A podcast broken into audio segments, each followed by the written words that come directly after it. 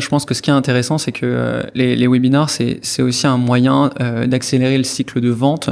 Euh, je vais prendre un exemple, c'est-à-dire que on essaye au maximum, les, les, commerciaux vont rappeler leurs prospects avec non pas bonjour, vous en êtes tout de votre projet, c'est bonjour, on a un webinar qui va s'organiser dans deux semaines, je suis sûr que ça vous intéresse. Ah et en fait vous en êtes tout de votre projet?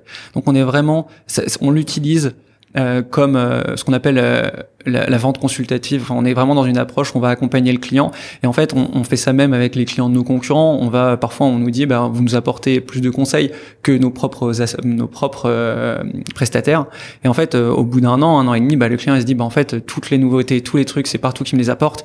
Bah, je vais passer chez eux parce que j'ai envie d'avoir ce webinar en plus exclusif aux clients.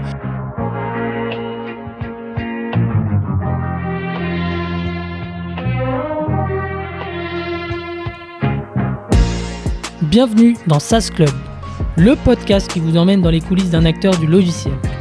Je m'appelle Eric Seclet, je suis ancien banquier d'affaires passionné par la tech, aujourd'hui consultant pour Startup Early Stage et cabinet de conseil. Avec SaaS Club, je pars à la rencontre d'entrepreneurs pour vous partager les recettes permettant de créer, gérer et scaler un SaaS.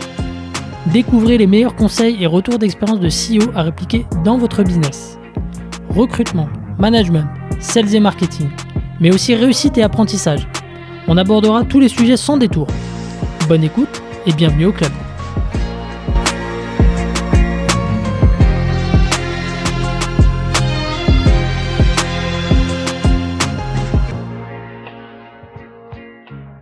C'est parti.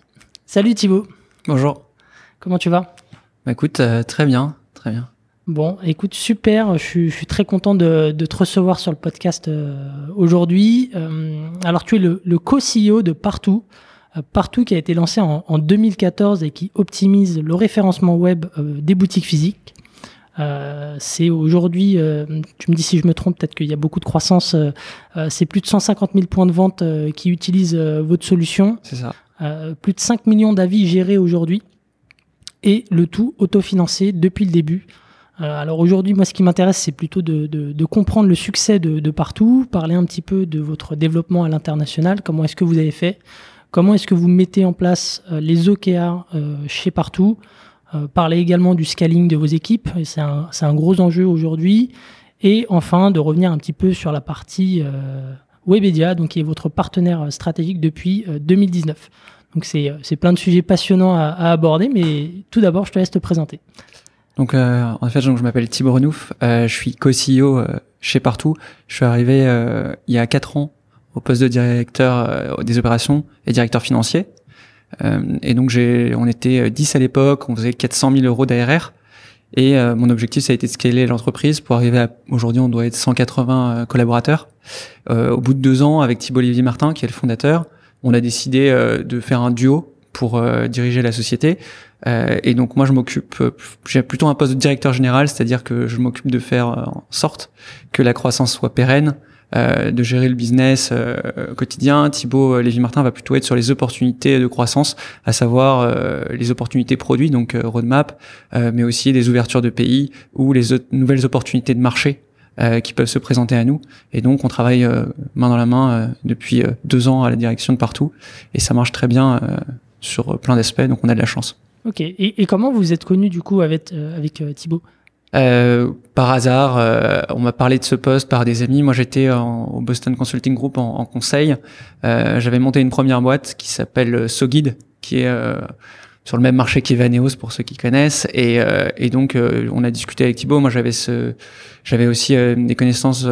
j'avais Olivier Vory, qui était un investisseur, qui était au BCG aussi. Donc, de fil en aiguille, on, s'est rencontrés. tout d'abord dans un Starbucks pour discuter entrepreneuriat. On est resté deux heures et demie à discuter. Puis j'ai passé des entretiens un peu plus formels une fois qu'on avait vu que le fit humain était bon. Ok, très bien. Et, et, et alors, aujourd'hui, comment est-ce qu'on peut définir partout? euh, partout, euh, c'est, euh, enfin aujourd'hui, c'est un ensemble de personnes. je pense que c'est la plus, la, chose la plus importante chez partout, c'est les collaborateurs. et, et derrière ces collaborateurs, il y a bien sûr une technologie, donc c'est un SaaS B2B. Euh, il y a euh, un gros portefeuille client puisqu'on a 350 euh, clients, 10 grands comptes. donc et, et bien sûr c'est c'est une boîte innovante et dynamique sur tous les aspects, qui a su trouver une expertise forte sur les sujets. Donc, je dirais, c'est des gens qui sous-tendent un projet. Et, et, on est en train un peu de revoir cette vision avec un peu une pyramide de Maslow chez partout, avec d'abord ce qui sous-tend, c'est le développement personnel, ensuite le développement collectif et enfin le projet. Et, et, donc, on a beaucoup de réflexions autour de ce sujet de qu'est-ce que partout et qu'est-ce qu'on qu'est-ce qu'on veut être. Alors justement, tu parles de, de projet, il y a, plusieurs euh, briques de produits chez Partout. Est-ce que tu peux revenir un peu là-dessus? C'était quoi en fait le, constat de départ qui a amené à la, création de Partout? Alors, alors euh, Lévy-Martin était euh, étudiant à l'ESSEC. Il, il aidait des petits commerçants à se digitaliser, donc il allait voir Serge qui avait euh, un, un, restaurant et il lui a dit c'est quoi ton problème aujourd'hui? Serge venait de refaire sa façade, euh, il l'avait peint en rose, c'était un restaurant indien et il voulait updater cette photo sur un ensemble de sites sur internet. Donc il voulait l'updater sur Google mais aussi sur l'annuaire de la poste, le 118 000, etc. Et euh, Thibaut a passé une après-midi entière à le faire juste pour mettre à jour la photo, sauf qu'il n'avait pas les mots de passe, c'était compliqué. Et il s'est dit, en fait, si on pouvait juste charger une photo et qu'elle se diffuse sur tous les sites où sont référencés l'activité de Serge, ça pourrait l'aider. Et euh, je pourrais faire pareil pour euh, est-ce qu'il a, euh, enfin quel type de, nourriture il a, ses changements d'horaire, etc. Et donc il a regardé aux États-Unis, il y avait déjà pas mal de boîtes qui étaient en train de, de, de réfléchir à ces sujets-là. Et le premier produit qui a été lancé, c'est le produit de présence management qui permet de diffuser les informations des points de vente de manière automatisée sur un ensemble de, sites. le premier partenaire, c'est bien sûr Google My Business, Google Maps, mais on va aussi travailler avec Waze, Apple Plan, euh, TomTom, Ear, Foursquare, euh, Instagram, etc. Euh, et ensuite un deuxième produit qui va accompagner les, les, points de vente dans une deuxième problématique, à savoir la réputation locale. Quand on cherche un restaurant, quand on cherche même un coiffeur ou, ou un cordonnier, on va regarder aussi les avis. Euh, et donc on a décidé d'accompagner les réseaux et les points de vente. Donc nous on va travailler avec des sociétés comme Carrefour, Leroy Merlin, Jean-Louis David en Italie, et tous ont la même problématique mettre à jour mes informations, et répondre à mes avis et être au courant de ce qui se dit. Donc ça, ça a créé un deuxième produit qui est le, review management. Après, on a travaillé sur un troisième produit qui permet de collecter plus d'avis, qui s'appelle le review booster, et un dernier produit sur lequel on travaille actuellement, donc toujours dans cette logique d'innovation autour du point de vente, euh, qui est le live messaging, c'est-à-dire euh, cette possibilité de centraliser pour un point de vente tous les messages qui proviennent de Google My Business, de WhatsApp, d'Apple Message ou de Facebook ou d'Instagram sur une même plateforme euh, concrètement, ce qu'on fait, c'est qu'on accompagne les points de vente dans leur digitalisation au quotidien, et, et après, il y a plein de briques qui peuvent venir par la suite. Ok, donc c'est venu d'un constat euh, terrain, euh, et, du coup, au, début, c'était euh, c'était avant tout destiné aux, petits commerçants. Exactement. et, mais au début, enfin, le, début de partout, c'est en 2014. À l'époque, il y avait déjà cette conscience euh, chez les petits commerçants qu'il fallait être présent sur, euh, qu'il fallait avoir une présence sur ces sur ces canaux-là. Bah en fait, je pense que c'est euh, donc c'est Thibaut qui, est, qui a commencé à contacter pas mal de serruriers, de différents métiers. Il s'est rendu compte que c'était très difficile à vendre parce que le, le coût d'acquisition d'acquisition euh, était pas supporté par les revenus. donc, il s'est tourné vers des sociétés qui avaient les mêmes problématiques mais à scale et a signé en premier client Carrefour notamment. à l'époque, c'était un contrat de quelques milliers d'euros. Euh, aujourd'hui, c'est un de nos plus gros clients.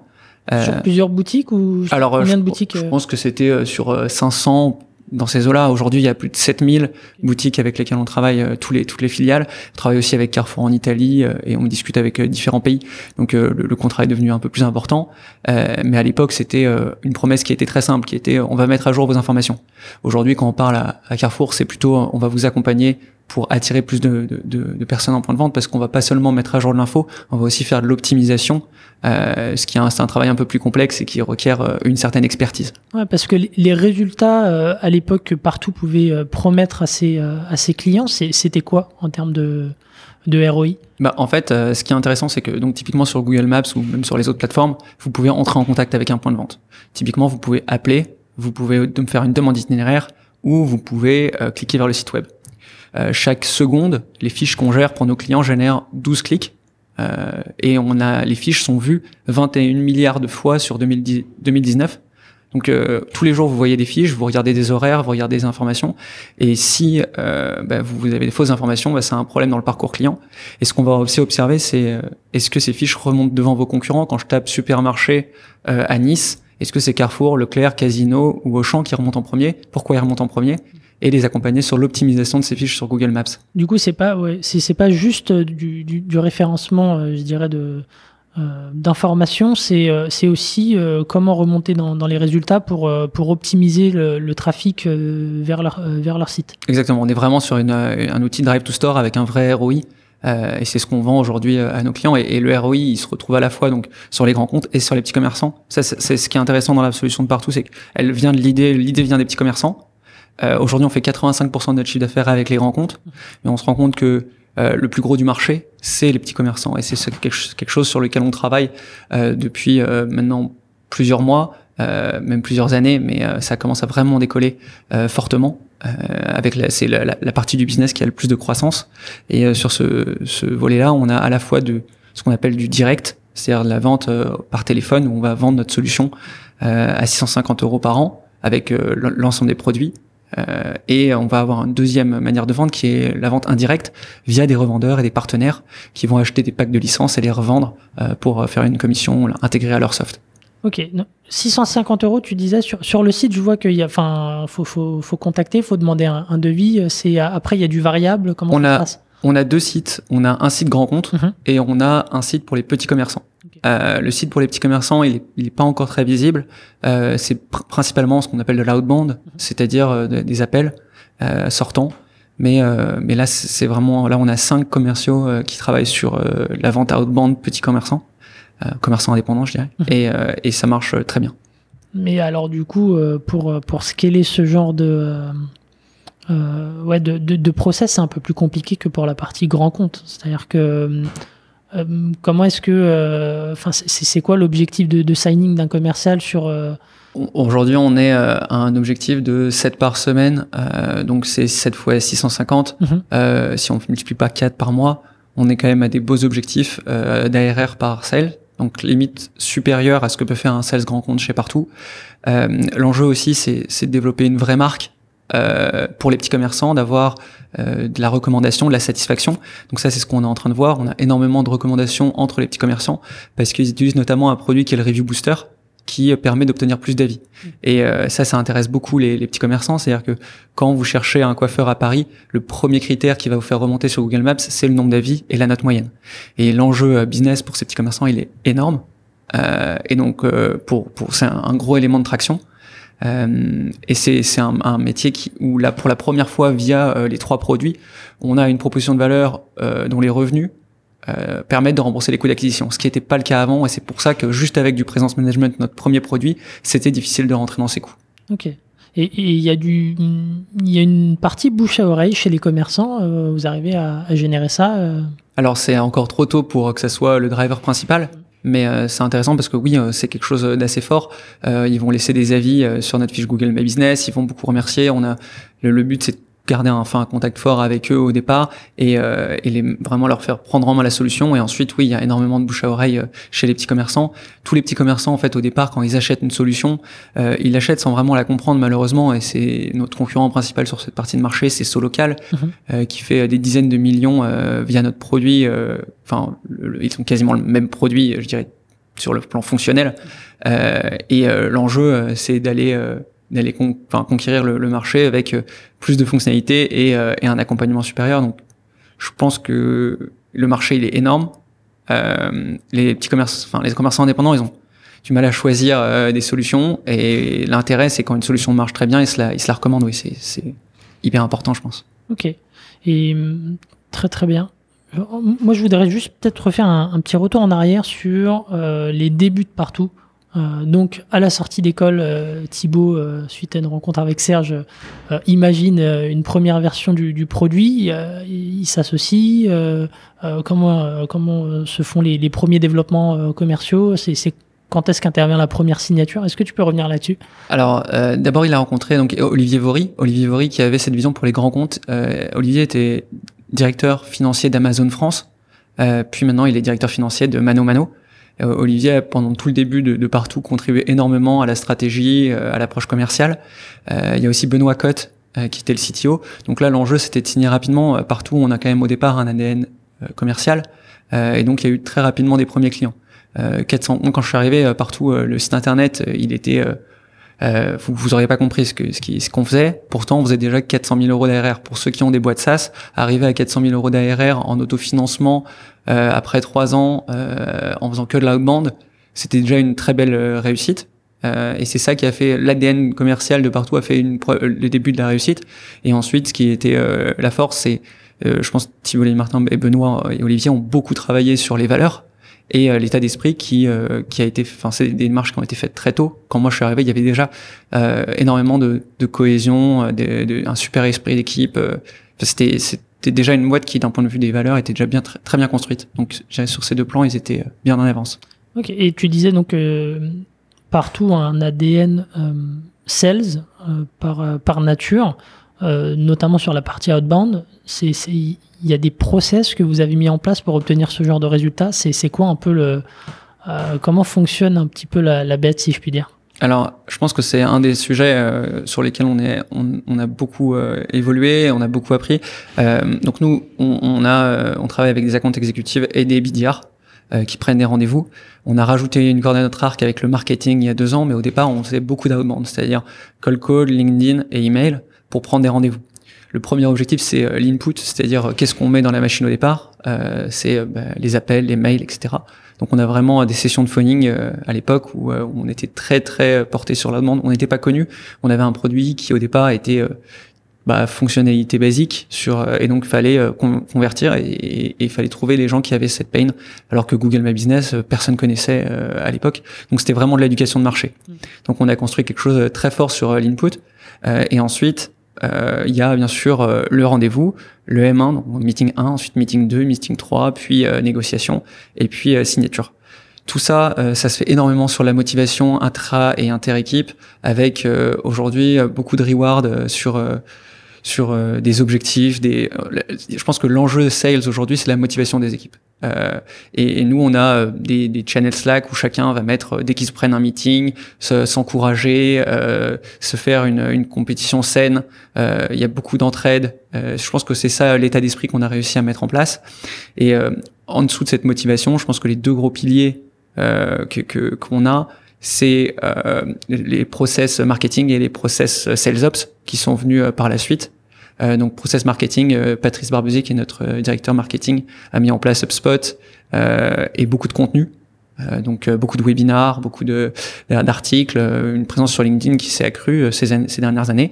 Et sur la partie process, Clément Bouillot et ses équipes ont, ont, mis beaucoup de choses en place pour bah, pour loguer tout dans Salesforce. On a en, quelques clics toutes les infos nécessaires sur tous nos comptes et on a, on a beaucoup progressé en termes de complétion de données dans notre CRM. Donc on a les 4000 enseignes avec leur nombre de points de vente, euh, les décisionnaires, euh, tous les échanges qu'on a eu avec eux. Et ça, c'est indispensable pour avoir une équipe commerciale euh, aujourd'hui qui est de 40 personnes et qui est capable de travailler en collaboration avec les customer success, etc. Et, alors, donc, tu, tu, parlais de la relation entre les, les BDR et les, les accounts exécutives. Tu peux nous dire un petit peu le, le process euh, et, et, comment, euh, enfin, combien de temps ça prend euh, pour pour un client qui qui qui est contacté la première fois Comment ça se passe derrière Comment Alors, la, la, question du cycle de vente et de la durée du cycle de vente, elle est très variable. Elle est variable par pays, elle est variable par taille de compte. nous, notre panier moyen, il est d'environ 20 000 euros. Il est en constante augmentation parce qu'on signe des deals de plus en plus importants, notamment des deals internationaux.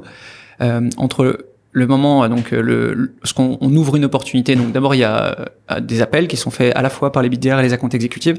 Ça c'est un point important, c'est que nos sales accounts exécutifs prennent aussi des rendez-vous. Ils font aussi de la prospection. Euh, ça c'est un choix qu'on a pris, un parti pris, c'est-à-dire qu'on voulait pas. Dans quelle proportion, pardon, à peu près? Bah, je pense ils font un quart euh, des euh, des enfin un, un billard va faire quatre fois plus de, de, de M1 que qu'un sales mais c'est très important parce que euh, ça permet de garder la valeur d'un rendez-vous pris un sales donc à qui tout est envoyé euh, créé dans le bec c'est c'est pas pareil et donc il y a une vraie valorisation de la prise de rendez-vous une valorisation du travail des BDR qui est extrêmement important parce que c'est eux qui mettent ben voilà, tous les, les c'est eux qui initient les deals. Euh, donc c'est hyper important d'avoir une vraie collaboration, une vraie reconnaissance entre account exécutif et BDR dans les deux sens. Euh, ça c'est, disons, l'initiation du, du, deal. Ensuite, il y a un, M0 parfois où c'est le BDR qui va faire le premier rendez-vous pour vous qualifier. Il s'agit pas d'envoyer euh, aux accounts exécutifs des deals qui ne sont pas qualifiés. Ensuite, il va y avoir le M1 Euh, ensuite, il va y avoir une démo qui est le M2, Meeting 2. Et ensuite, il va y avoir bien sûr la négociation tarifaire, euh, potentiellement une mise en concurrence ou pas, euh, et euh, après la signature. Euh, ça, ça peut durer. Entre, il y a l'ouverture de l'opportunité qui est le début. Il peut y avoir un premier rendez-vous sans ouverture d'opportunité si bah, finalement il n'y a pas de projet. Ok. ce qui est important, c'est le pipe stage. Je pense qu'il y a, enfin ceux qui connaissent un peu des boîtes SaaS, l'intérêt c'est de savoir quel est mon, le niveau où je suis dans mon pipe pour chaque prospect et, euh, et ensuite être capable de faciliter le calcul du forecast, donc des prévisions, euh, pour savoir ben, en début de trimestre, faut que euh, là ce trimestre-là on devait signer, je crois, enfin un peu plus d'un million, un million cinq, et, et l'enjeu c'est de se dire ok est-ce que je vais être capable de les faire, sachant que mon cycle de vente est d'environ deux mois, je pensais quasiment savoir si en début de trimestre je vais être capable d'atteindre mes objectifs, et ça c'est hyper important pour une boîte pour scaler, parce que nous, surtout en autofinancement, il faut recruter en fonction de ce qu'on est capable de vendre. Euh, et, et c'est un vrai enjeu de, forecaster ça. Et ça, Vincent Coirier, qui est notre head of sales, a mis énormément de process en place pour bien savoir, euh, avec des systèmes de commit, chaque sales va dire, OK, je m'engage à signer tant. Et, euh, je sais déjà quasiment sur les deals que je vais signer au prochain trimestre. Et ça, c'est hyper important euh, pour, euh, pour scaler. Ok, très bien. Donc euh, un peu une machine à process sur la partie commerciale. Euh, en tout cas sur la partie outbound, sur la partie inbound, comment est-ce que vous fonctionnez euh, aujourd'hui? Alors la partie. C'est quoi les principaux canaux qui fonctionnent bien? Les principaux canaux, c'est c'est la recommandation et les gens qui bougent d'une boîte à l'autre. le monde du digital est un monde où les gens changent de boîte tous les 2-3 ans. Ça, c'est quelque chose d'hyper important pour nous parce que on a des gens qui rentrent, qui reviennent nous voir. On a aussi un aspect qui est très important, c'est les webinars. Euh, on fait, euh, je pense, presque une dizaine de webinaires par mois euh, pour partager des, des success cases. Typiquement, on a fait un avec Waze et Laura Merlin où il y avait plus de 360 personnes qui étaient connectées. Ça, c'est des choses qui vont toucher les, gens en leur expliquant voilà, euh, t'as un problème. nous, on a des, cas où on peut y répondre. Et ensuite, derrière, ils déclenchent des M1. Donc, l'objectif du marketing, c'est d'apporter aussi des leads aux, aux équipes commerciales alors bien sûr, ils ont plein d'autres choses hein, à faire, notamment sur la partie product marketing, qui est une partie où on va mettre en avant nos, produits et les, nouvelles features qui sont lancées. Mais euh, parmi ça, euh, euh, les webinars sont un, gros, un gros point de notre stratégie, en tout cas sur depuis un an. Et, donc les webinars, vous arrivez à faire un, une transformation de combien, enfin combien de vont à M1 et, sur les sur les, les M1, combien vont au bout? Enfin, il y a une moyenne qui se dégage? Il n'y a, pas, y a pas forcément de, de, moyenne. Je pense que ce qui est intéressant, c'est que euh, les, les webinars, c'est aussi un moyen euh, d'accélérer le cycle de vente. Euh, je vais prendre un exemple, c'est-à-dire que on essaye au maximum, euh, les, les, commerciaux vont rappeler leurs prospects avec non pas bonjour, vous en êtes tout de votre projet, c'est bonjour, on a un webinar qui va s'organiser dans deux semaines, je suis sûr que ça vous intéresse. Ah, et en fait, vous en êtes tout de votre projet? Donc on est vraiment, on l'utilise euh, comme euh, ce qu'on appelle euh, la, la, vente consultative. Enfin, on est vraiment dans une approche où on va accompagner le client. Et en fait, on, on, fait ça même avec les clients de nos concurrents. On va parfois, on nous dit, bah, vous nous apportez plus de conseils que nos propres nos propres prestataires. Et en fait, au bout d'un an, un an et demi, bah, le client il se dit, bah, en fait, toutes les nouveautés, tous les trucs, c'est partout qui me les apporte bah, je vais passer chez eux parce que euh, j'ai envie d'avoir ce webinar en plus exclusif aux, clients. Donc euh, c'est très difficile de, de calculer. Euh, alors on peut se dire oui, un, un webinar va peut-être déclencher 10 M1 et ensuite sur ces 10 M1, il y en a peut-être 10%, donc un, un, qui va signer. Mais ce qui est intéressant, c'est qu'à ces webinars, il y a beaucoup d'agences web qui ensuite vont reconnaître notre nom, en parler à leurs clients. Il euh, y, a, y, a, aussi un objectif de, de brand awareness, de, c'est-à-dire de, de, reconnaissance de marque et de notre expertise qui est, qui est stratégique pour nous. Ok. Donc les, les, webinars fonctionnent bien et, les autres leviers aujourd'hui euh, sur la partie inbound euh... On avait euh, un gros levier qui était euh, le, les, enfin c'était les, les, les salons, les congrès mm physiques. les one to one de Monaco, enfin pour tous ceux qui sont retail tech, il y a, y, a, pas mal de, de, salons qui sont organisés avec des directeurs marketing de boîtes françaises. à l'heure actuelle, on n'en fait plus trop avec le Covid, mais ça c'était un de nos drivers principaux principaux. Euh, à côté de ça, on a bien sûr le site, euh, on fait des livres blancs. Mhm. Euh, c'est pas ce qui marche le mieux aujourd'hui. typiquement, mais, mais, on, on, on, va quand même, là on en a fait. ce qui marche le mieux, c'est les livres blancs avec des partenaires. donc on en fait beaucoup. typiquement, on en a fait un récemment avec Lengo. on a fait des webinaires avec aussi des partenaires. Ça, ça, ça, marche très bien, partenaires et clients. Et après, il y a toute la partie enfin, en inbound. Euh, il y a aussi toutes les nouveautés, les articles qu'on fait sur euh, ce qu'on poste sur LinkedIn. Euh, on va avoir une grosse visibilité sur LinkedIn et donc quand on poste un, un, quelque chose, on va mettre, je sais pas, comment accélérer le click and collect via ses fiches Google My Business, poster un petit article. Et là, on va voir qu'il y a des gens qui vont commenter pour dire, hey, toi qui t'occupes du click and collect chez tel tel client, ça peut être intéressant. Nous, on a directement la personne, on peut lui écrire en disant, bah attendez, faisons un rendez-vous pour qu'on vous explique. Donc je dirais que la, limite entre inbound et outbound est assez difficile à dire parce que je pense que c'est un peu des, schémas qu'on se donne.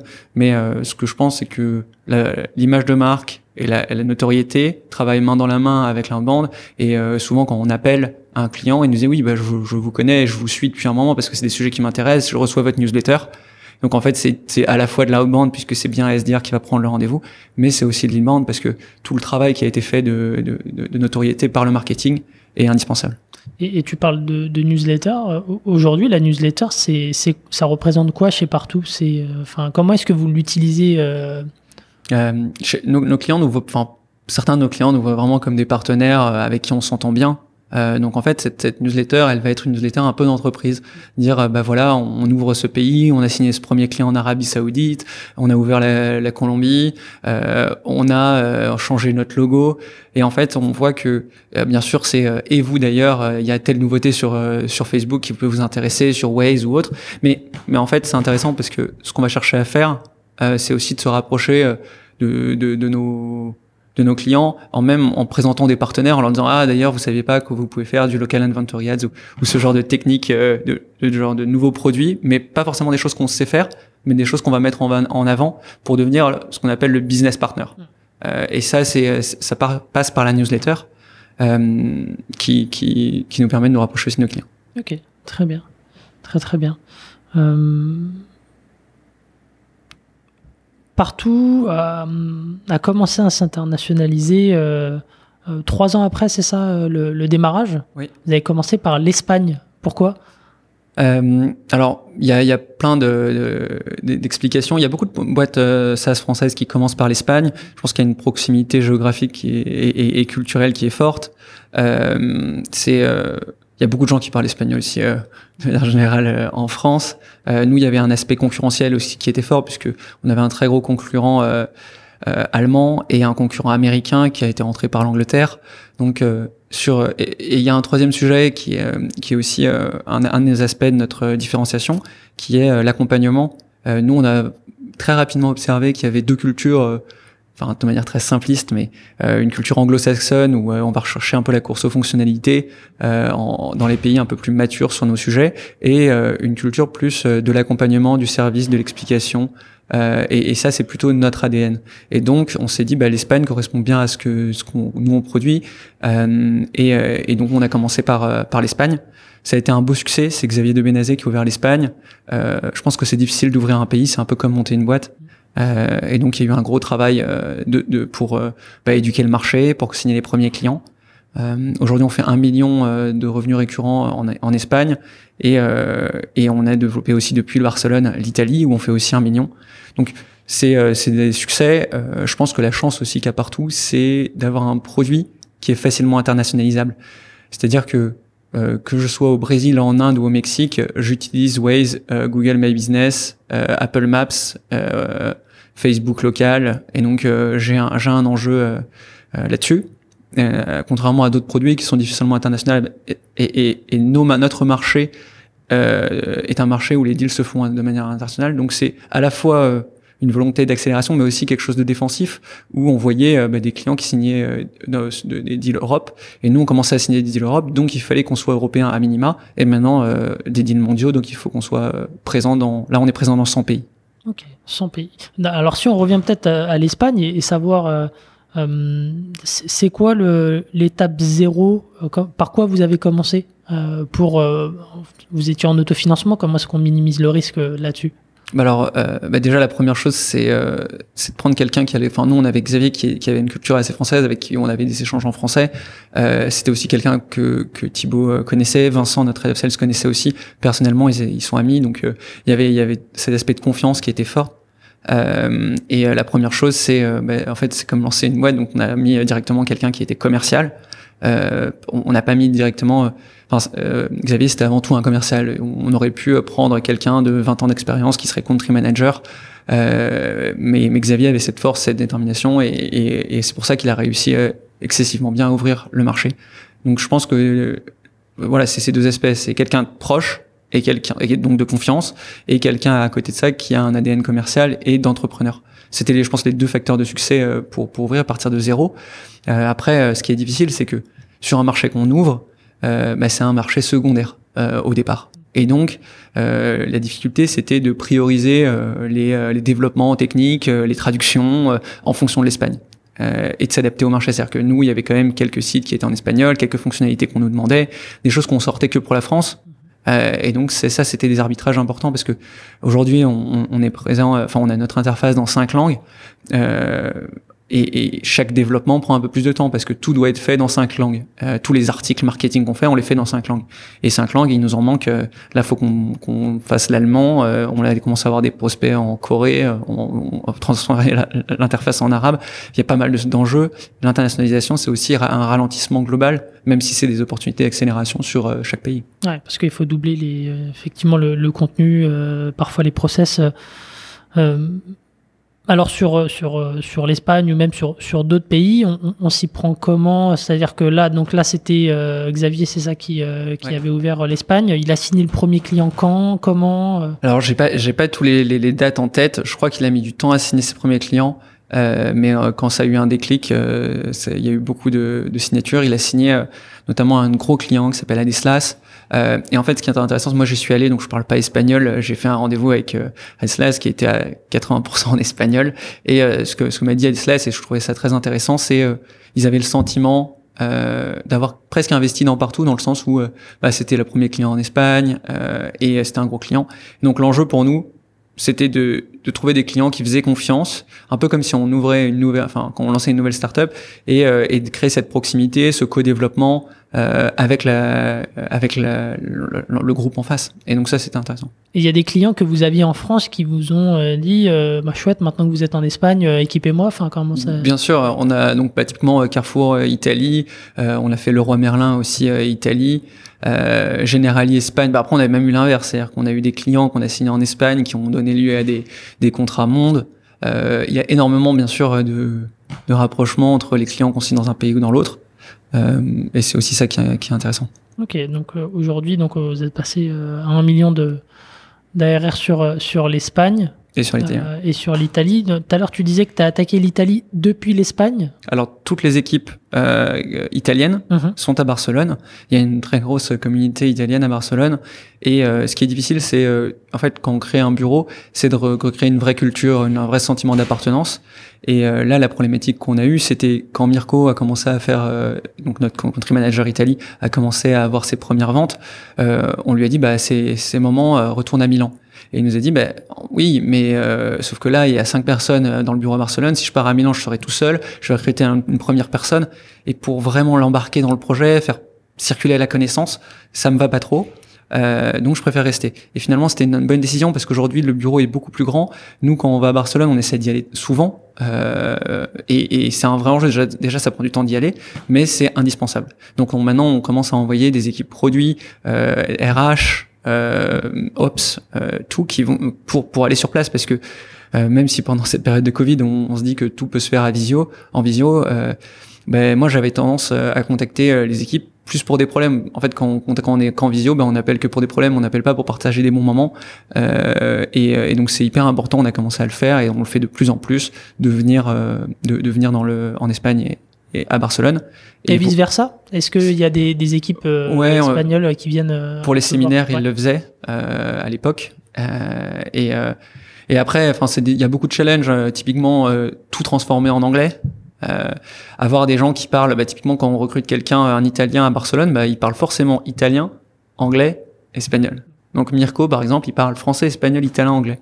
Donc on a beaucoup de gens qui parlent plein de langues. Et à Paris, on commence à avoir euh, beaucoup de gens euh, qui parlent pas français.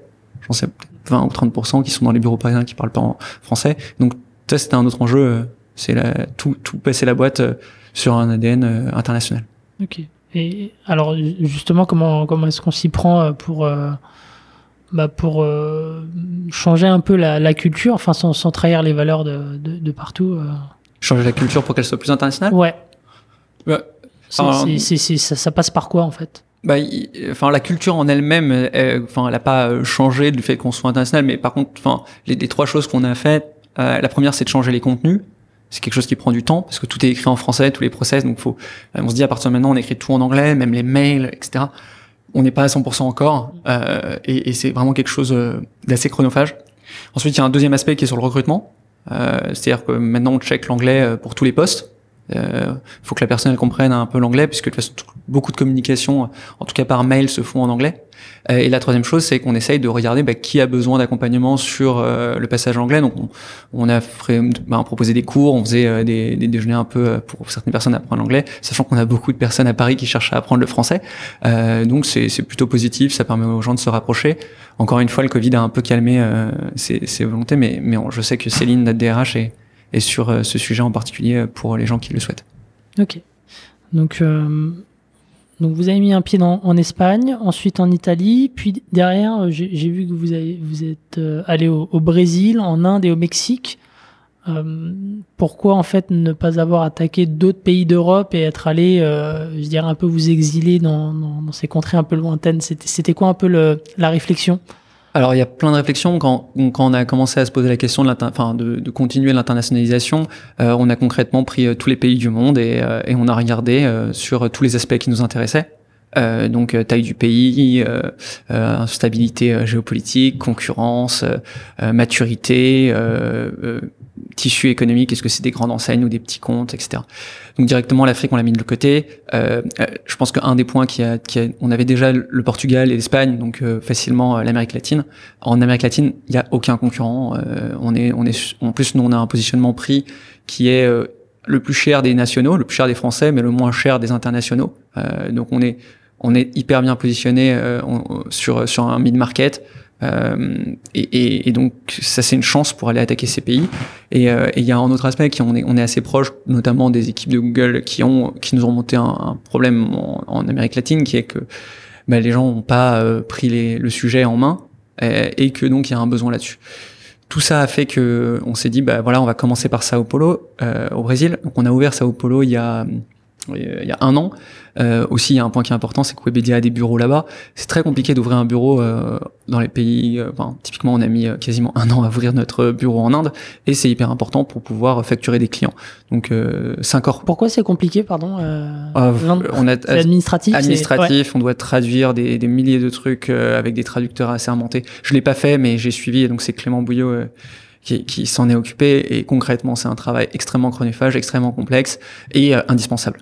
Euh, pour pouvoir signer et facturer. Et, si, et ils nous demandent, il y a même, euh, enfin, c'est même des questions euh, à la réglementaire, euh, qui, enfin, faut qu'il y ait une personne qui soit, j'aurais pas trop suivi, mais je crois qu'il y a une toute personne qui doit être indien et qui doit avoir une partie de la filiale ou des choses comme ça. Et ce qui était intéressant, c'est qu'au Brésil, Webedia avait déjà un bureau, donc on a recruté directement là-bas assez rapidement. Et, et, en fait, la double stratégie qu'on a menée ensuite, euh, c'est de se dire, est-ce qu'on est capable de vendre euh, au, au, Mexique, en Colombie, en Arabie Saoudite depuis la France? Et, et ça, c'est la deuxième partie de notre internationalisation, c'est-à-dire qu'il y a une internationalisation par ouverture de pays, de, de bureaux physiques, euh, et une internationalisation depuis des bureaux existants sur des, des, des pays euh, à côté. Donc typiquement, euh, aujourd'hui, on peut aller, on a des clients en Angleterre, au UK, on a des clients euh, euh des discussions en Europe de l'Est, euh, dans les Nordiques, euh, et, euh, et, et c'est euh, ça se fait depuis la France. Donc c'est quoi les critères du coup qui, qui déterminent si vous devez aller vous implanter sur zone ou si vous démarchez depuis la France? Alors bah, déjà il y a la time zone. Euh, c'est difficile. Là, on, on a un commercial qui fait le Mexique. bah, c'est horrible. Soit il commence ses journées à 13h, soit il, il est fini à 3h du matin. Donc, c'est pas tenable. Et, et donc, ce qui est intéressant, c'est qu'on est sur multi-pays. Euh, donc ça, c'est important, je pense, euh, la time zone pour euh, pour décider d'ouvrir un bureau ou pas. on pensait aussi que bah, la, la, visite dans, chez un client était indispensable pour signer. Nous, en France, on avait l'habitude de se déplacer. Le Covid a complètement changé la donne. Euh, nous, on était, on, on a, on a une, un type de vente avec beaucoup de contacts humains euh, et de proximité, et, et, et ça, bah, on se disait que c'était important. Aujourd'hui, bah, c'est moins important, donc on arrive à signer des deals depuis la France sur pour, sur le Brésil. Euh, et euh, mais dans tous les cas, il fallait qu'on crée euh, des entités là-bas. Donc après, c'est toujours des sujets en discussion. puis il y a aussi des sujets de recruter au, Brésil ou de recruter au Mexique une équipe entière. bah, c'est pas le même prix que de recruter à Paris. donc il y a, y a, plein de choses qui vont rentrer en compte. ce qui est sûr, c'est que si on signe un client on prospecte un client en Suisse ou en Pologne, c'est facile d'aller sur place. Euh, si vous voulez rencontrer pour un très gros deal quelqu'un à Sao Paulo, bah, c'est plus difficile d'y aller sur un week-end, enfin ou en semaine.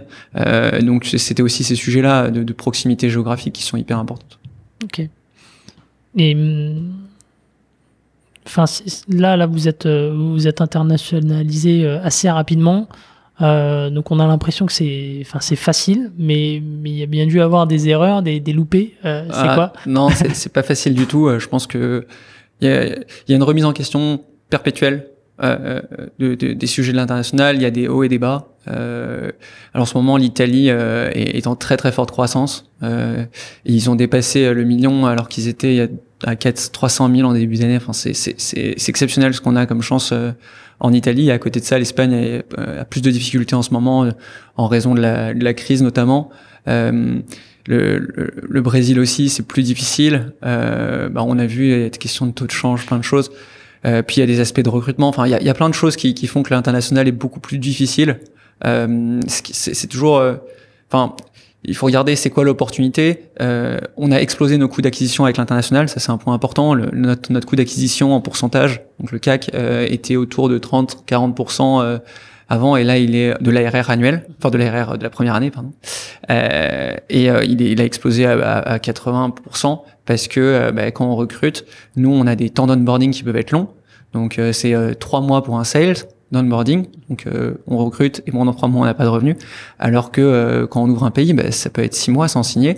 Euh, il faut faire des essayer de comprendre comment fonctionne le marché. On fait des erreurs parce que bah, les premiers clients, faut revoir le prix parce que bah, c'est assez moutonnier comme enfin beaucoup beaucoup de pays ils vont dire ah mais vous avez pas de clients chez nous. En Inde, notre, nos premiers clients c'est bah ouais, mais vous avez zéro client en Inde. Oui, mais on fait, euh, ça, ça marche très bien en, Espagne. Oui, mais c'est pas le même marché, c'est pas les mêmes interlocuteurs, c'est pas les mêmes problématiques. Donc euh, revenez nous voir quand vous avez un premier client en Inde. Donc je pense que tout, enfin, oui, on a l'impression que ça marche bien. Après, c'est pas parce qu'on ouvre un pays euh, qui fonctionne. Et ça, je l'ai vu des concurrents qui ont ouvert 10 pays et qui ont tout fermé. Euh, nous, on a fait par étapes. C'est-à-dire qu'on a attendu de valider l'Espagne et l'Italie comme des, des, relais de croissance importants pour se dire on va ouvrir les autres. Et c'est sur les succès de l'Espagne et l'Italie qu'on qu essaye de construire éventuellement des succès dans, euh, au Mexique, en Inde et au Brésil. Hmm. Et, et, vous vous donnez un, un temps limite pour, euh, pour un peu rentabiliser un, un pays. Euh, Est-ce qu'il y a un moment donné où vous dites, bon, on se donne deux ans et puis si ça marche pas euh, on arrête les frais sur sur ce pays-là. C'est quoi un peu Deux ans, c'est très long. Euh, non, c'est pas. Enfin, on n'a pas trop cette approche. Euh, on a plutôt une approche d'investissement. C'est-à-dire que si un pays va bien, on investit dedans. S'il va pas bien, on attend qu'il aille bien. Et je parle d'investissement, euh, je parle pas d'investissement en temps parce qu'au contraire, quand ça va pas bien, il faut investir plus de temps. Je parle plutôt euh, de recrutement. C'est-à-dire que a un pays où euh, ben, pendant un moment, on voit que les sales ben, vont faire moins de, de leurs objectifs, on va moins recruter. Au contraire, quand on recrute un country manager, on va présenter ça un peu comme un jeu. C'est-à-dire, ok, le premier deal que tu signes a plus de temps, on recrute un premier BDR pour t'aider à prendre des rendez-vous. Tu peux débloquer un salon euh, qu'on va financer si tu arrives à attendre plus. Ensuite, ton, ton premier sale si tu attendre plus. Donc, on va créer comme une roadmap euh, d'investissement qui vont pas être des roadmaps dans le temps, mais sur des achievements. Euh, et ça, ça va permettre de pousser. Donc, on a des, des country managers qui vont dire, ok, bon, bah, je fonce euh, et je vais, je vais débloquer les trucs. Euh, et ça, ça va déterminer aussi euh, à quel point on investit sur le pays. Et, et c'est aussi ce qui est difficile parce que on nous demande beaucoup les, enfin, les startups scale-up de faire des, des business plans, mais en fait, on se rend compte que bah, il y a des opportunités qui marchent trois fois mieux que ce qu'on avait prévu et d'autres qui marchent trois fois moins bien. Donc, je pense que c'est un constant une constante réallocation des ressources en fonction des réussites d'un ou des projets. Hmm. Bah justement, enfin, tu, tu, fais un peu la transition avec, euh, avec les OKR parce que aujourd'hui, euh, la croissance, elle est juste énorme. C'est 4,7 millions d'ARR l'année dernière et 8 millions, enfin, vous, avez, vous êtes passé de 4,7 à 8 millions d'euros euh, d'ARR sur 2020. Ouais. Euh, donc du coup, comment est-ce qu'on fixe des objectifs dans, dans un contexte d'hypercroissance comme ça? Parce que en fait, t'es le, le, la roadmap que tu fixes, je sais pas, en début du trimestre peut être très rapidement périmée parce que justement, euh, euh, ça fonctionne très très bien. Euh, comment est-ce que vous définissez les, les objectifs? Alors pour nous, il y, a, il y a trois manières de fixer des objectifs. Je pense qu'il y a une première, enfin trois, trois aspects. Il y a un premier aspect qui est des objectifs de recrutement, euh, un deuxième aspect qui est un, un, objectif de chiffre, et un troisième aspect qui est un objectif de process, de structuration. Donc si je prends le premier, c'est combien de personnes je vais recruter sur les six prochains mois. Aujourd'hui, c'est un énorme challenge de recruter à, à, à, cette vitesse euh, parce que euh, bah, il faut trouver les bonnes personnes. Trouver les bonnes personnes, ça veut dire euh, faire passer énormément d'entretiens. Faut être euh, sélectif. donc, enfin, recruter, c'est déjà des objectifs à atteindre dans toutes les dans toutes les équipes. C'est quasiment, enfin, je veux dire, quelqu'un qui dit oui pour venir chez nous, c'est quasiment comme une signature. C'est-à-dire que comme la croissance future, on l'a fait sur les, les, la croissance aussi des employés, des nombres de collaborateurs, c'est hyper important de trouver les bonnes personnes. Et un mauvais recrutement peut, bah, en fait, bloquer la croissance qui est la croissance du chiffre, qui est la deuxième partie. Cette croissance du chiffre, elle se fait sur deux aspects, euh, l'acquisition et la rétention. Euh, et, et, là, comment on va faire les prévisions, c'est euh, j'ai euh, une euh, x x collaborateurs qui vont faire de l'acquisition. Ils ont chacun un objectif de temps. Je sais qu'il y en a x qui vont pas atteindre leurs objectifs, x qui vont potentiellement partir ou arrêter leur période d'essai ou nous. Et, et, donc en fait, j'essaie de prévoir cette partie-là qui est le chiffre. Donc un, les, les collaborateurs. Deux, le chiffre combien, combien j'ai de churn? On a euh, moins de 10% de churn annuel, euh, mais c'est des vrais sujets en SaaS. Et ensuite, il y a un troisième, troisième partie qui, est là, les OKR, où les OKR, c'est moins des objectifs de chiffres, c'est plus des objectifs de process. Donc là, on va regarder, euh, typiquement, ça va être euh, par, euh, améliorer la connexion entre HubSpot et euh, Salesforce pour atteindre X ou Y. Et à chaque fois, on fait OK au chaos. Et sur la partie OKR, donc c'est un process qu'on a mis en place début 2018, qui est vraiment ce qui permet vraiment de, de, de créer un vrai tempo tous les quarters. Et ça, ça, ça, ça nous donne vraiment un peu une ligne de mire euh, parce que euh, c'est facile de regarder ses objectifs dès qu'on est un peu perdu et on peut être perdu euh, en tant que manager. Enfin, on est jeune chez, chez partout et, et, donc parfois on se dit mais je vais où là? Et là on regarde sa feuille, on se dit ok, je vais ici et prochain trimestre j'irai là et on regarde ce qui est rouge, ce qui est vert et on se focalise sur les choses qu'on doit améliorer. Et, et, les OKR en fait on les a on les a mis en place sur des choses très simples. C'est-à-dire qu'on va pas créer un énorme fichier Excel avec euh, des pourcentages d'atteinte. On va, on va être beaucoup plus pragmatique. Ou c'est pas, on appelle ça OKR, mais c'est peut-être moins complet que ce qui a été inventé. Je crois que c'est par Microsoft ou Google. Mm On n'est pas Microsoft ou Google, donc on a une approche beaucoup plus, euh, je dis, enfin, simple des choses. Plus agile, beaucoup Donc on, voilà, on fait on fait des bullet points et, euh, et, et, chaque bullet point peut être bon ou pas bon. Euh, après la, la, manière dont ils sont rédigés, etc. C'est inspiré de la méthode OKR. Et après, ce qui est intéressant, c'est euh, c'est cette manière de d'abord commencer par une vision de l'entreprise, c'est-à-dire que Thibaut, Olivier Martin et moi, on va définir les OKR de l'entreprise, de se dire ok sur les trois prochains trimestres, c'est quoi ce qu'on veut au niveau macro? Euh, on va transférer ça à tous les managers. Les managers vont eux-mêmes se dire ok sur chacun de ces points Qu'est-ce que ça veut dire pour mon pôle? Qu'est-ce que ça veut dire pour mes collaborateurs dans mon équipe? Et donc, je vais définir mes propres OKR de, de, de pôle. Et ensuite, ils vont voir ça avec leur chef responsable de département. Donc, euh, si je suis country manager euh, Italie, je vais voir ça avec Vincent, qui est le dev sales euh, worldwide. Et ensuite, on va faire une grosse réunion d'OKR euh, qui dure deux heures, trois heures, où tous les managers vont lire les OKR de tout le monde. Et si jamais je vois des interdépendances qui ne marchent pas, par exemple, dans les objectifs du marketing, c'est je sais pas, euh, d'organiser un webinar, mais que euh, il y a personne en sales qui a cet objectif. Enfin bref, essayer de mhm. voir s'il y a des choses qui collent pas. S'il y a des frictions, ouais, S'il y a des frictions. Euh, typiquement, euh, un sales qui a, les sales ont pour objectif de vendre, euh, un, je sais pas, 300 000 euros d'un nouveau produit et que dans les OKR de, des tech, bah, il n'y a pas marqué sortir ce produit. Bon, c'est une prédiction qui arrive pas, mais mais c'est le genre d'idée qu'on peut avoir. Et, euh, et ensuite, euh, une fois qu'on a fait cette, euh, tout le monde pose des questions pendant cet échange, et à la fin, on sort les OKR qui font 30 slides, et chacun sait pour le prochain trimestre ce qu'il a à faire, et on regarde les, les, les du, du trimestre précédent. Tout ce qui est vert et rouge, bah, on peut poser des questions dessus. Pourquoi on n'a pas fait ça? Pourquoi on a fait ça? Et on repart pour un trimestre.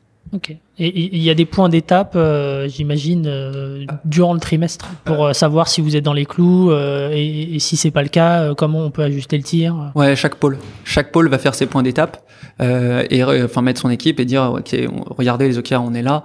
Il y a aussi il y a une certaine responsabilisation parce que quand on montre des OKR tout rouge, ben on sent que Enfin, c'est un peu gênant parce qu'il y a tous les managers qui sont là, donc on se dit bon, bah la prochaine fois, faut que je, je, je, sois plus. Euh, je, je, dis à mon équipe, bah, il faut, il faut qu'on aille plus vite, ou alors qu'on soit peut-être moins euh, ambitieux en disant, bah voilà, je j'ai pas assez d'équipe pour faire tout ça.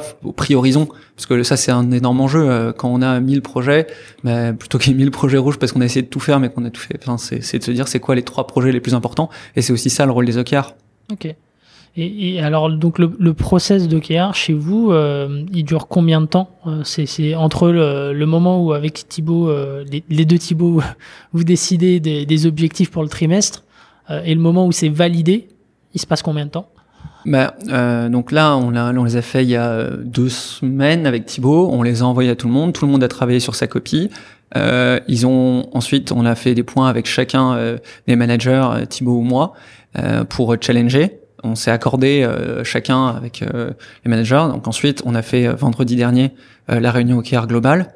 Là, ils ont tous, ben là, on est le premier.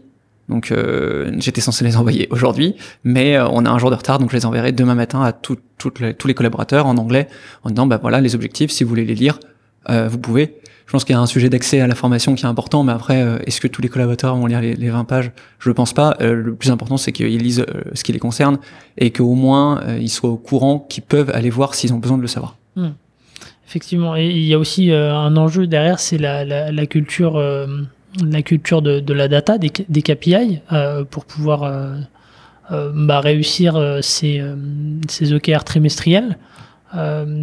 Vous sensibilisez comment les équipes là-dessus euh, au quotidien? Alors, euh, il y, a, y, a, pas mal d'OKR, donc euh, il va y avoir des OKR qui sont parfois qualitatifs. Alors je sais que c'est pas exactement ce qu'il faudrait faire d'après la théorie, mais on a quand même des OKR qui sont qualitatifs et on a aussi des OKR qui sont quantiques, c'est-à-dire le marketing doit influencer ce qu'on disait tout à l'heure. Euh, je sais pas, c'est 140 rendez-vous sur le trimestre. Donc là, euh, ce qui est important, c'est que tout soit logué, euh, donc on ait facilement des trucs exportables. Donc par exemple, le marketing dans Salesforce, euh, on a énormément de dashboards. Nous, Enfin, c'est quelque chose qu'on a beaucoup poussé Salesforce au, sein de partout. Euh, et après, euh, ce qui, enfin, je pense qu'un des sujets qui est en lien avec la data, c'est euh, les outils et, et d'essayer de se dire on va pas tout faire sur des fichiers Excel, on va commencer à vraiment processer cette partie-là. Donc on a des dashboards. Moi, je peux regarder euh, en temps réel sur Salesforce à combien de pourcentage on est objectif, on est des objectifs. On peut regarder le temps de réponse aux tickets euh, des équipes care. On peut regarder le taux de renouvellement. Enfin, plein plein de choses qui vont être des, aspects data. Et après, euh, nous, on a maintenant un data euh, data analyst euh, qui va créer potentiellement des c'est ce qui crée des dashboards Data Studio. On a souscrit à Tableau aussi. Donc il y a vraiment des sujets data, mais je pense qu'ils viennent un peu plus tard. Euh, parce que le premier sujet data, c'est plutôt euh, rentrer la donnée. Euh, parce que, enfin, moi je, me dis, ça sert à rien de prendre des gens qui vont analyser des données si toutes les données sont fausses. et c'est la première chose à faire, c'est sensibiliser les gens et dire, bah, ok, ce que je vois dans dans Salesforce, c'est que on n'est pas dans les chiffres. Ils vont dire ah oui mais en fait c'est parce que les gens rentrent pas les données. Ouais mais il faut les rentrer bien parce que sinon on ne sait pas.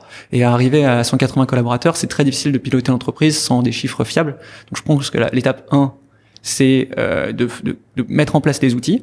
Étape 2, c'est faire en sorte que les outils soient utilisés. Et étape 3, c'est éventuellement connecter les outils euh, pour faire des dashboards Data Studio et, et vérifier ça. Mais effectivement, l'exemple du commercial que tu prends, il est, très juste parce que j'ai déjà été confronté à ça avec, euh, avec un ancien client et, quand on, faisait le, euh, le, le, total du, pipeline, euh, derrière, on s'apercevait qu'il en manquait une petite partie. Et, c'est vrai que, bah, en fait, multiplié par le nombre de commerciaux, bah, des fois, on peut avoir des exercices de prévision qui sont complètement erronés.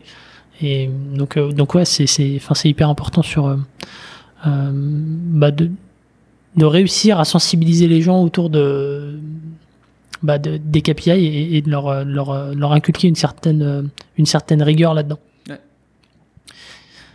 C'est quoi les avantages en fait de, enfin moi je me pose la question, tu vois, tu, tu, tu parles euh, des OKR en disant il y a la théorie, il y a la pratique, euh, il y a des inconvénients peut-être à, à fonctionner un peu comme ça. Est-ce que est-ce qu'on perd un petit peu d'agilité euh, euh, parfois enfin est-ce que c'est c'est pas un peu le risque? Bah en fait ça dépend j'avais dans Tribes un blog donc dont je t'avais parlé euh, qui j'avais écrit un peu euh, la méthode qu'on employait pour les OKR je pense qu'il faut y avoir un certain pragmatisme c'est-à-dire que euh, j'ai pas, enfin, on passe pas trop de temps à, à, à recalculer les chiffres, euh, vérifier. Et nous, c'était une de nos valeurs. Alors, on a trois valeurs qui sont le fun, la curiosité et l'empathie. On a rajouté des valeurs, notamment euh, l'impact. Et, et, sous cette idée, il y a euh, le fait de passer 20% de son temps à mesurer les, les chiffres et 80% à essayer de les améliorer.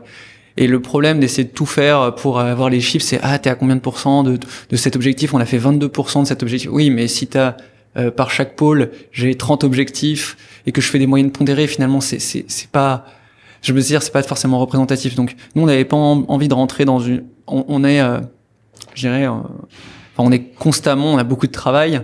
Ça sert à rien de se rajouter, euh, de se tuer à la tâche en disant je vais appliquer exactement la méthode de GOKR. Euh, nous, notre principal objectif, c'était un objectif de communication. Euh, et la meilleure manière de communiquer sur des OKR, c'était d'avoir une, une, discussion autour de ça et des slides. Et on n'a pas décidé de faire plein de chiffres que personne n'allait regarder. Donc, euh, je pense qu'au fur et à mesure, on améliore ce process. On a beaucoup itéré sur euh, bah, ces sujets de communication. Enfin, les on fait des réunions tous les vendredis euh, pour présenter les, les, les achievements de la semaine. Euh, on fait des réunions tous les lundis aussi avec le en anglais. Il y a plein plein de trucs qui sont mis en place. Et à un moment, ce qu'il faut, enfin, ce que nous on s'est dit, c'est pas besoin d'être exactement euh, dans la théorie, euh, le mieux c'est de s'appliquer à ce que les, ce qui marche et ce qui marche parfois c'est de faire euh, du 80-20. Ouais, et d'être, enfin, de, de, rester pragmatique par rapport à la taille de l'organisation aujourd'hui et, et, ce qui marche et ce qui marche pas. Ok, ok, ok. ouais, ça fait déjà 53 minutes.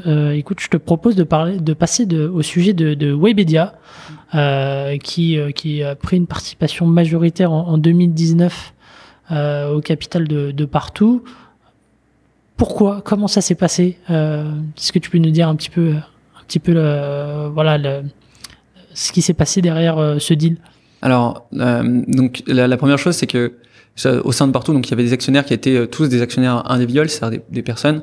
il y avait notamment bah, les, fondateurs et Olivier Vory. Il y avait une partie de ces, ces actionnaires qui donc qui n'étaient pas opérationnels. Olivier n'était pas, pas opérationnel, donc de 1 à 40 personnes, ces actionnaires non opérationnels étaient des advisors et apportaient euh, beaucoup à la société. Et au fur et à mesure qu'on a grossi, euh, bah, il y avait euh, moins de temps à, consacrer et nous on était plus au courant. Donc on a eu, on est passé d'un besoin euh, d'advisor à un besoin un peu d'une structure un peu qui nous fasse passer à un autre niveau, notamment à l'international. Webedia a des bureaux dans 26 pays. en termes de, de structuration, euh, on a aussi euh, bénéficié d'une ligne de crédit de 2 millions. L'objectif n'était pas de financer la société, il était plutôt de, de se mettre à, côté de nous un acteur euh, qui est en fait une sorte de holding hein, dans le but de, s'il y avait un coup dur, d'avoir un backup. Euh, et, et, ça, ça nous a servi à nombreuses reprises de se dire, ok, je vais investir et je vais pas regarder tous les tous les vendredis combien j'ai d'argent et me dire que si finalement j'ai ce client qui paye pas, ben en fait je peux pas payer mes salariés. Ça, c'était un vrai enjeu. Euh, donc déjà, c'était la sécurité. Euh, donc la sécurité et euh, trouver un actionnaire qui nous apporte des choses dans cette nouvelle phase. Et cette nouvelle phase, c'est passer de 30 à 200 salariés et potentiellement passer de 200 à, à 1000. Donc euh, Webedia, c'est un esprit d'entrepreneur. Le fit, il, s'est fait très, très facilement. C'est que des entrepreneurs avec qui on a échangé ils nous ont proposé euh, voilà de, de, de, racheter des parts à certains des, des, des, salariés et des non opérationnels, des advisors, mhm. pour prendre une part majoritaire avec euh, toujours une part euh, conséquente qui a été maintenue pour bah, pour Thibaut, pour moi, pour le reste du, du, management. et donc ça c'est ça c'est très bien fait.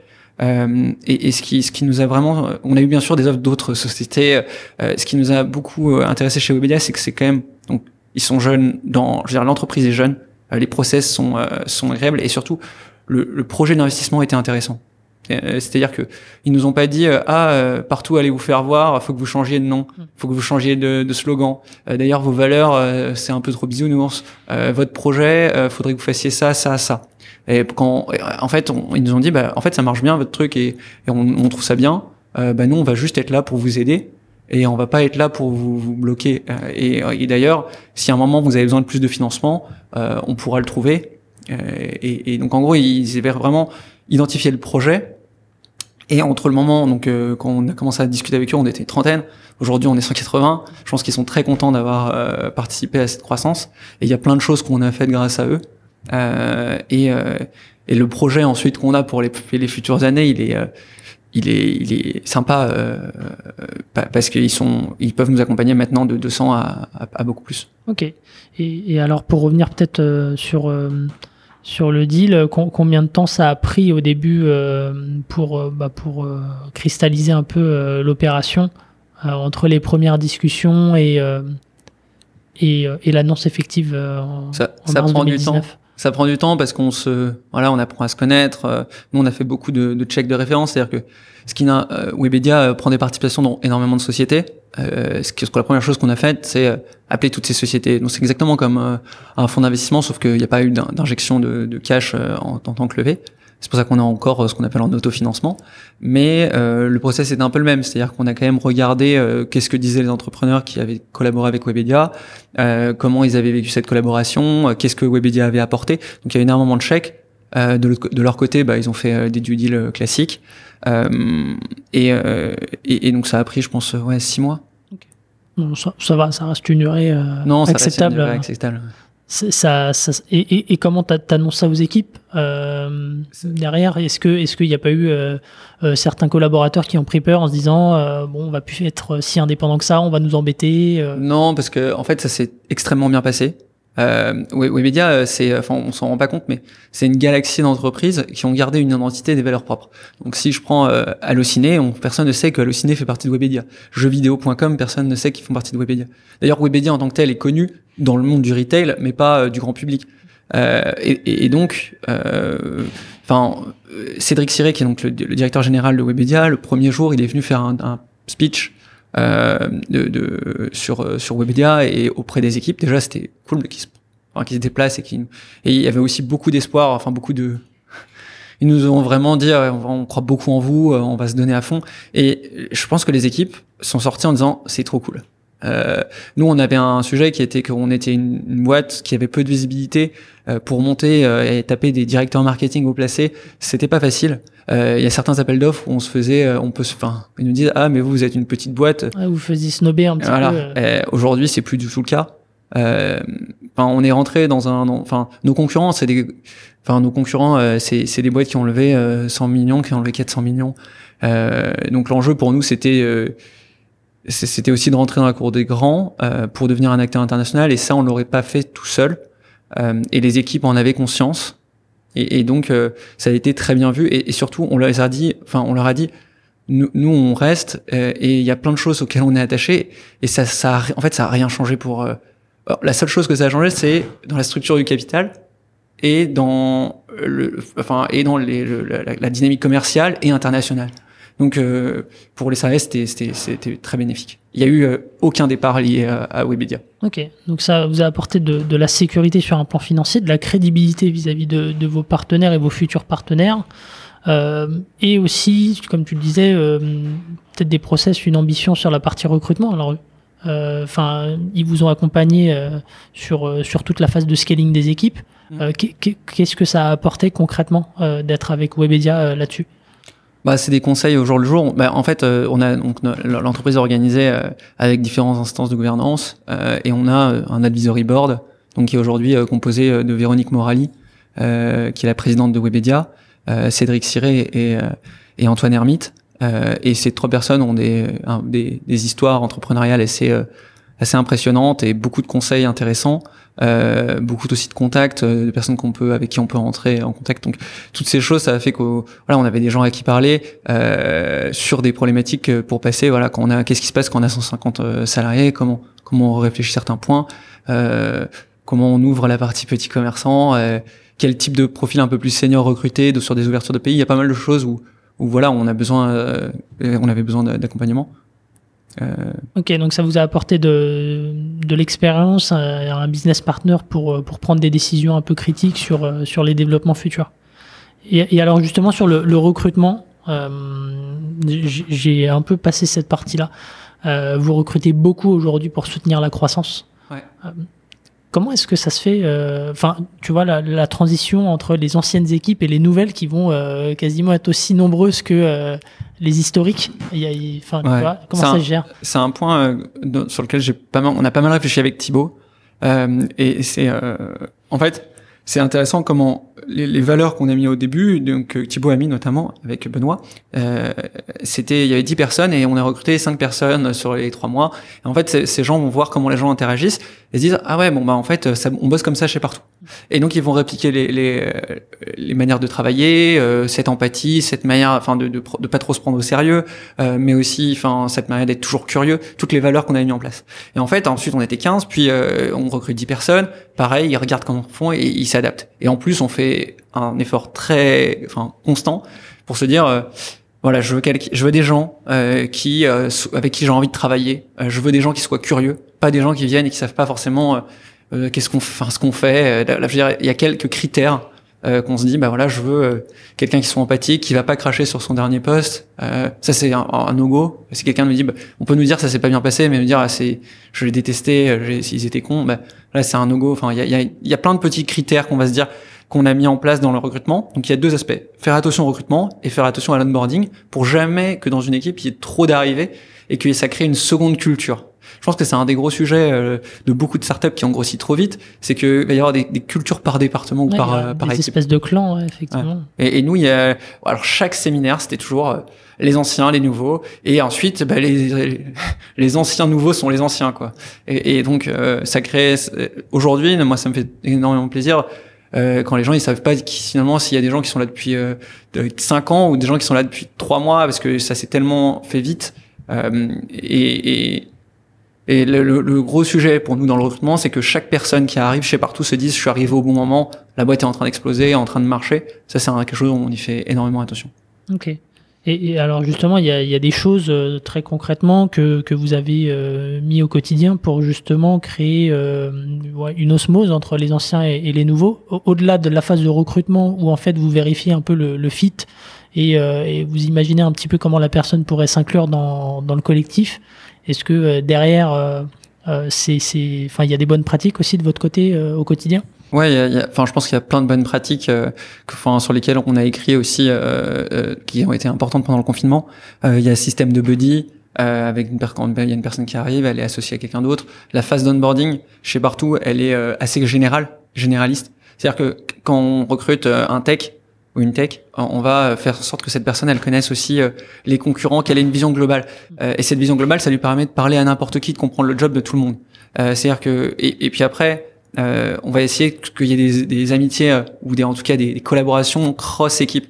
Euh, là, bah, j'étais, comme tu as pu voir, il y avait le jeudi après-midi des gens qui sont allés au foot. Euh, bah, typiquement ça, c'était un point qu'on a mis en place dès le départ et donc ça crée un peu de collaboration euh, de, de, de de cross équipe. Euh, et, et, en fait, on va essayer de travailler sur cette partie-là, que tout le monde se comprenne. L'enjeu, c'est d'éviter que euh, finalement euh, les techs ne sachent pas ce que font euh, les euh, par exemple les CARE et donc on a créé aussi plein enfin c'est plein de petites initiatives. Alors c'est c'est euh, on fait les Partout Academy où euh, on va faire découvrir enfin il y a une personne ou plusieurs personnes qui vont faire découvrir euh, soit une passion personnelle soit euh, comment ils ont lancé un projet. Donc c'est les vendredis après-midi où on va présenter ça.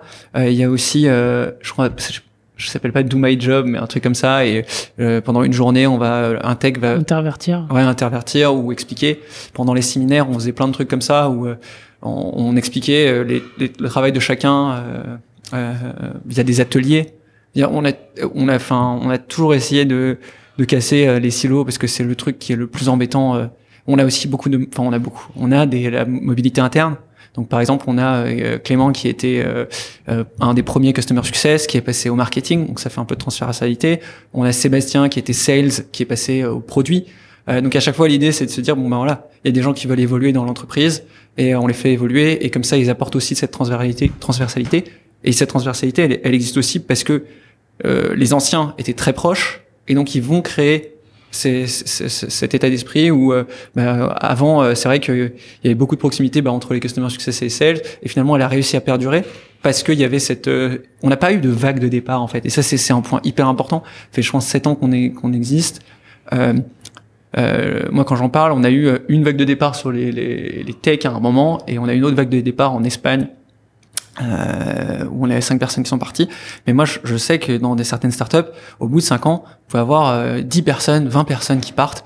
Et ça, c'est, c'est hyper difficile parce qu'après, reconstruire, c'est ce qui prend le plus de temps. Euh, et euh, nous, on redoute toujours, on se dit, euh, voilà, il y a des gens qui sont là depuis 5 ans, 6 ans. Euh, ben, est-ce qu'ils vont partir Et si ça part, ça peut partir par rap. Et, nous, on a eu cette chance de voir toujours un peu ce projet qui a toujours évolué euh, et qui a permis à des gens de rester et qui ont changé de poste.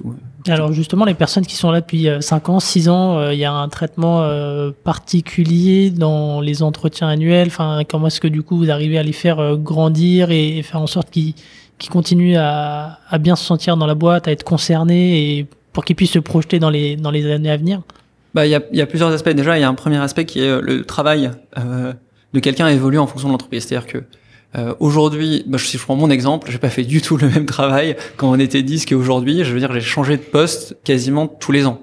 Euh, et c'est pareil pour un, un, customer success.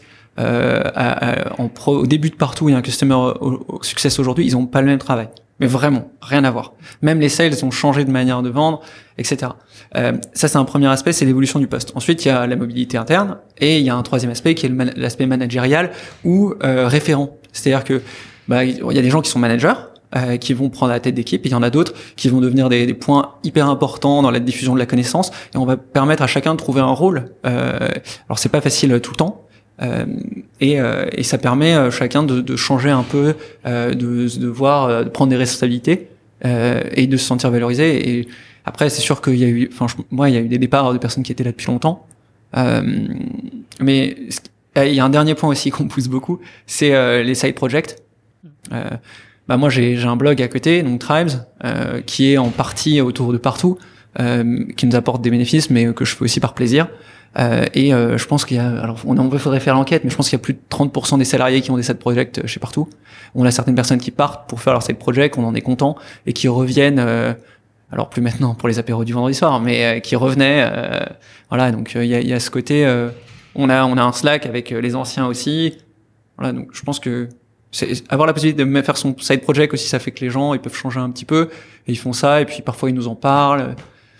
C'est, je pense, c'est un état d'esprit qui est différent de, de plein de boîtes euh, et je pense que plein de startups ont ça et je trouve ça assez. Euh, les startups on bouge beaucoup dans l'entreprise. Enfin, il y a beaucoup de gens qui bougent d'une startup à une autre et nous on essaye de, de, de fournir cet environnement un peu plus euh, où euh, les gens peuvent faire, avoir des projets ailleurs. Après, c'est, je pense, c'est un challenge de tous les jours.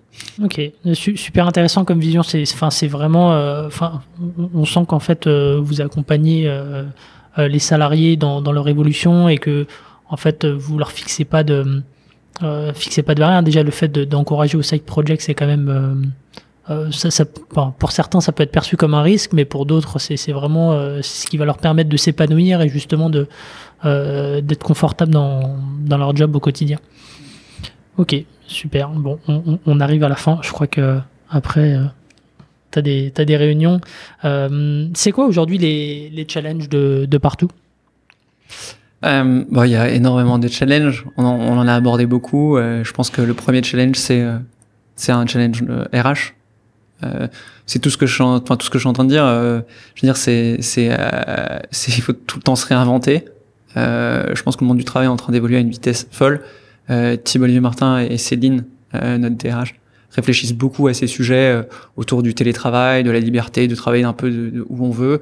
Donc il y a un premier sujet qui est créer, enfin recréer une vision RH pour embarquer potentiellement 500 personnes d'ici deux ans. ça c'est un gros challenge. Il y a un deuxième challenge qui vient sur l'international.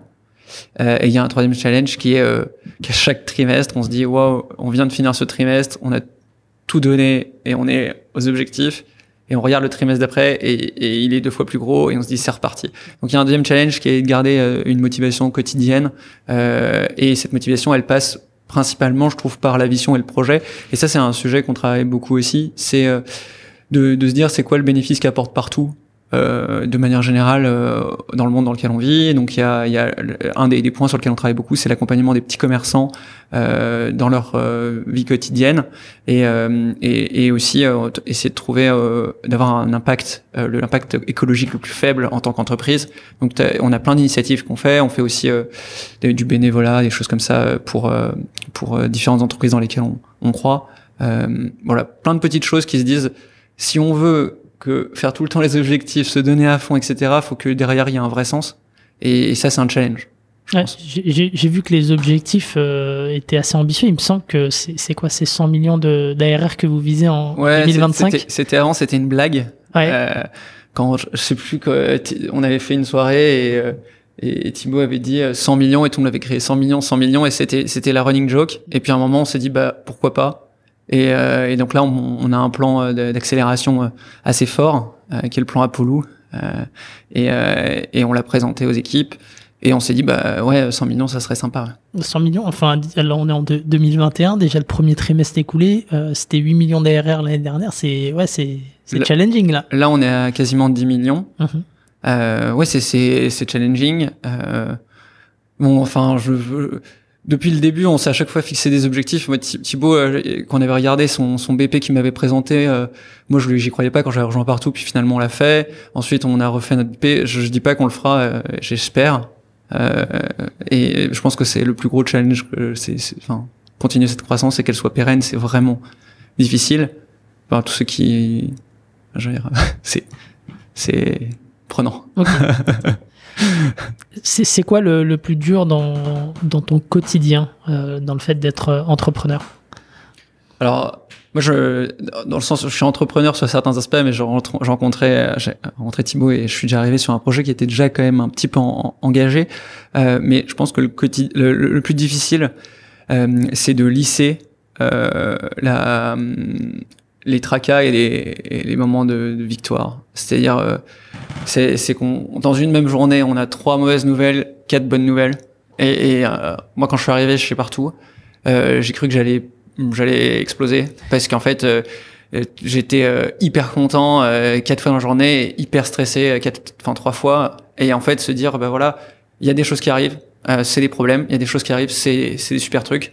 Et pour son équilibre personnel, je pense c'est hyper important de savoir bah, lisser tout ça. J'ai la chance, c'est que, que j'ai un caractère très différent de Thibaut qui m'a appris euh, à être beaucoup plus euh, stable dans la manière d'appréhender les, les, problèmes, de, de, les prendre avec plus de recul. Et ça, c'était, je pense, ma grosse difficulté au début. Alors, je dis pas que c'est réglé, ça, je pense, que c'est des choses qui prennent beaucoup de temps. Et ça dépend aussi des caractères de chacun. Mais, euh, mais ouais, c'est, c'est, c'est ça le, plus dur, je trouve. Mmh. D'apprendre à gérer les, les, hauts et les bas. Exactement. Mmh. Je pense que tous les entrepreneurs qui qui commencent me parfois maintenant je donne des conseils sur ça alors que je me sens pas forcément légitime mais mais euh, je pense que tous ceux qui ont commencé à monter des boîtes au bout de la première année en fait c'est tout le monde le dit et donc ça j'apporte pas grand chose en le répétant mais c'est vrai que c'est c'est vraiment euh, les montagnes russes. OK. Euh, tu lis un peu? Je lis mais plutôt des articles. Ouais. Je lis très peu de bouquins en soi. Mm donc j'aurais pas beaucoup de bouquins à recommander. Et ma manière de enfin je, je, je parle beaucoup je parle, enfin je parle, j'écoute plutôt euh, les gens qui me racontent des trucs et je raconte aussi des trucs. Donc je prends beaucoup de café avec des, des gens, des entrepreneurs qui me racontent des, enfin je suis et je lis des articles, mais j'ai pas lu de bouquins. Euh, j'ai essayé de lire Spin Selling euh, parce que Thibaut Olivier Martin lit beaucoup euh, et et j'ai moins je trouve que les bouquins américains sont très longs et tournent autour alors que quand je parle à quelqu'un qui me raconte son expérience j'apprends plein de trucs je note plein de trucs j'essaie de réappliquer chez partout. Euh, je suis plutôt dans cet échange que dans la lecture, mais euh, mais je j'aime bien euh, avoir des, mmh, des faudrait que je lise plus. Ok, non mais j'allais te demander si tu avais un bouquin à, recommander. Genre, euh, mais mais du coup non, mais les articles du coup tu, tu lis quel genre d'articles? C'est des articles business, c'est ça? Ouais, beaucoup. J'ai lu beaucoup d'articles business. je lis beaucoup des articles sur Medium, Harvard Business Review, sur en fait par exemple, enfin s'il y a un sujet qui m'intéresse ou en tout cas qui, qui ou sur lequel je dois bosser. Donc par exemple, en fait je lis pas je vais, je lis pour un objectif.